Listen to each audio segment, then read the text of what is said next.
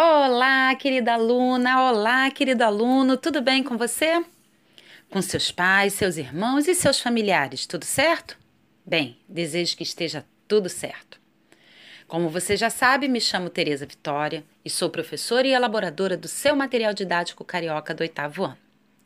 E nessa semana vamos conversar sobre a revolta de Tupac Amaru e os libertadores da América. Esse conteúdo está dentro do seu MDC, nas páginas 292 até 298. Nesse material tem exercícios que vão fazer você refletir um pouco mais sobre o que vamos conversar hoje.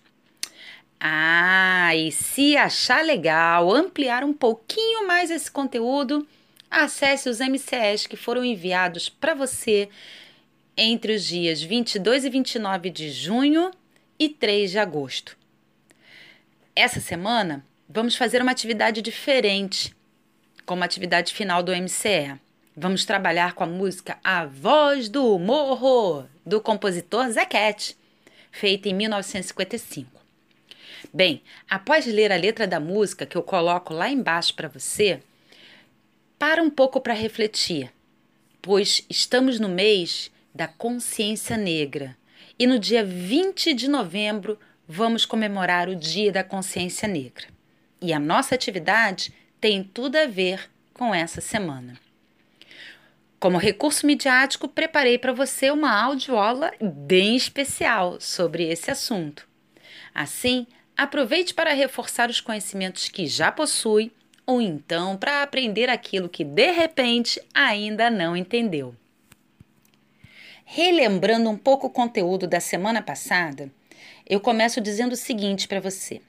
Desde a segunda metade do século XVIII, as colônias espanholas na América eram palco de inquietações.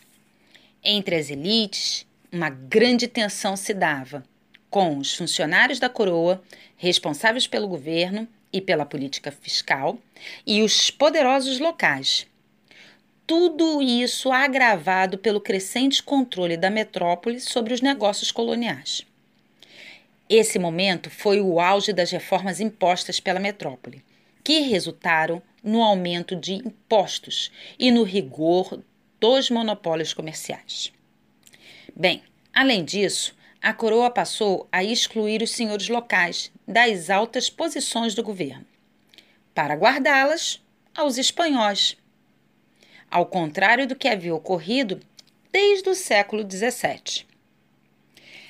Isso aí foi o ponto de tensão entre os peninsulares, os representantes do rei, naturais nascidos na Espanha e denominados pejorativamente de chapetones, e os crioulos, com dois L's, tá?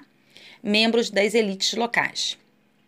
Os crioulos costumavam chamar os espanhóis de godos.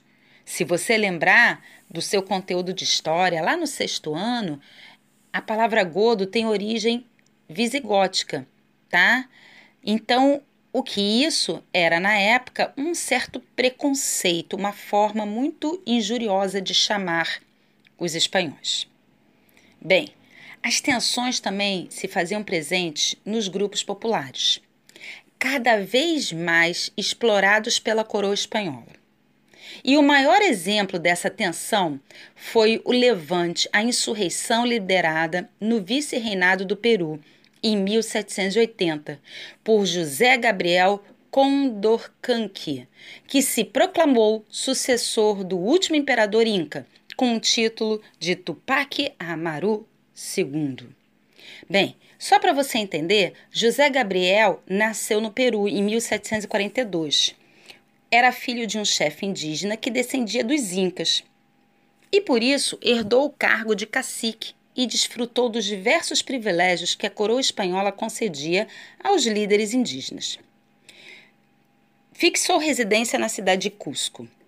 Além de supervisionar o trabalho em suas terras, onde praticava agricultura, dedicou-se ao comércio de mulas.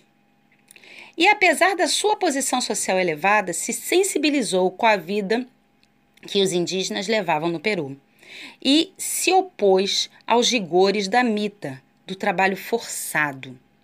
De início, ele tentou até negociar com o vice-rei o fim da mita, o que se mostrou praticamente impossível. E foi assim que ele organizou uma insurreição indígena, um levante indígena, como Tupac Amaru II, em honra ao seu antepassado que havia comandado a resistência indígena lá no século XVI e que se chamava Tupac Amaru também.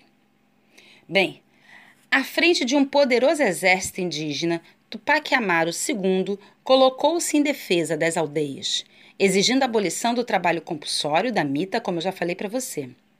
E na fase mais radical da revolta, lutou pela restauração do Império Inca. Porém, foi derrotado e executado brutalmente. Aí tem um pouquinho então da revolta de Tupac Amaru para você. Se quiser saber um pouquinho mais, vai lá no seu MDC. Bem, continuando aqui. A América Espanhola às vésperas da independência, compunha-se de quatro vice-reinos e de algumas capitanias gerais. Sua população toda somava aproximadamente 15 milhões de habitantes, e a elite local era formada por pessoas nascidas na Espanha, como eu já falei para vocês, para você, os peninsulares, responsáveis por quase todos os cargos de administração colonial. E por descendentes de espanhóis, os chamados crioulos, grandes proprietários de terras e de escravos. A maioria da sociedade, porém, era composta de mestiços, pessoas livres e pobres, indígenas, uma população de cerca de 10 milhões de pessoas, duramente exploradas em todos os tipos de trabalho, e, e trabalhadores escravizados, de origem africana, que estavam concentrados sobretudo na região das Antilhas. E assim, o processo de independência da América Espanhola está estreitamente relacionado com as guerras napoleônicas. Bem, só para você entender, a América Espanhola, na América Espanhola também se constituíram juntas governativas, como aconteceu lá é, na Espanha, em Sevilha, é, que inicialmente se declararam fiéis a Fernando, Fernando VII, o rei da Espanha. Aos poucos, porém, passaram a defender a independência em relação à própria Espanha. De fato, as elites locais perceberam que o domínio espanhol estava fragilizado diante da expansão dos ideais revolucionários franceses: liberdade, igualdade e fraternidade. E viram a chance, então, de cortar de forma definitiva o chamado cordão umbilical que unia as colônias à metrópole. Por isso, os crioulos, o grupo social dominante, tomaram a frente dos movimentos que mudariam os rumos do território americano. E foi assim que os primeiros movimentos efetivos de independência na América Espanhola passaram a ocorrer a partir de 1806, na região da atual Venezuela. Liderados por Francisco Miranda, que lutou na Revolução Norte-Americana e nos exércitos napoleônicos, a tentativa, apoiada por britânicos e estadunidenses, acabou derrotada pelas forças espanholas. Em 1810, seria a vez do México, onde o padre Miguel Hidalgo liderou a revolta popular. Fracassado o movimento, Hidalgo foi preso e executado no ano seguinte. Mas as lutas pela independência continuariam até 1815, quando os revoltosos foram vencidos. E apenas na década de 1820 o México conquistaria sua autonomia e a sua liberdade. Bem, além disso, em outras regiões vamos ter também lutas em prol dessa liberdade. E foi assim que, em 1810, os crioulos argentinos organizaram uma junta governativa. Eles queriam transformar a capital Buenos Aires no principal polo administrativo e econômico da região, fazendo desaparecer o vice-reino do Prata. Em seu lugar foram criadas as Províncias Unidas do Rio da Prata, sede de Buenos Aires, de onde partiram as novas ordens para toda a região. O Paraguai não reconheceu a autoridade da Junta de Buenos Aires e se rebelou. Liderada por José Gaspar Francia, uma junta assumiu o poder em 1811, na cidade de Assunção, capital do Paraguai hoje, e proclamou a independência do país. Já no atual Uruguai, conhecido na época como Banda Oriental, a luta pela emancipação foi inicialmente conduzida por José Artigas. E em 1821, tropas luso-brasileiras invadiram a região, que foi anexada ao Reino de Portugal, Brasil e Algarves, com o nome de Província da Cisplatina. Bem, as lutas pela emancipação recomeçaram em 1825. Disputado pelo Brasil e pela Argentina, o Uruguai viria a se tornar independente apenas em 1828, graças à intermediação britânica.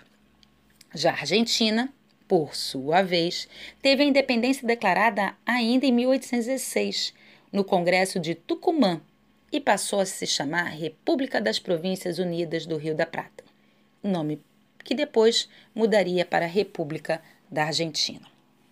Bem, dois representantes da aristocracia crioula, o venezuelano, venezuelano Simão Bolívar e o argentino José de San Martín, desempenharam importante papel na luta pela independência da América do Sul.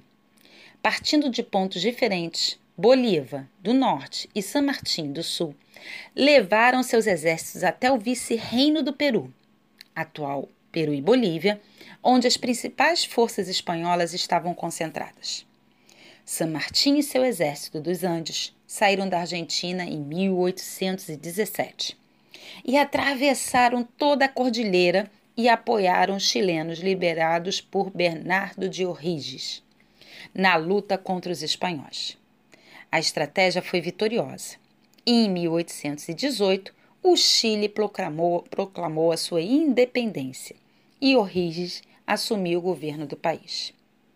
Bem, Simão Bolívar, por sua vez, fazia parte da elite crioula da Venezuela e se tornou o líder da libertação da Gran Colônia, que reunia terras do vice-reino da Nova Granada e da Capitania Geral da Venezuela.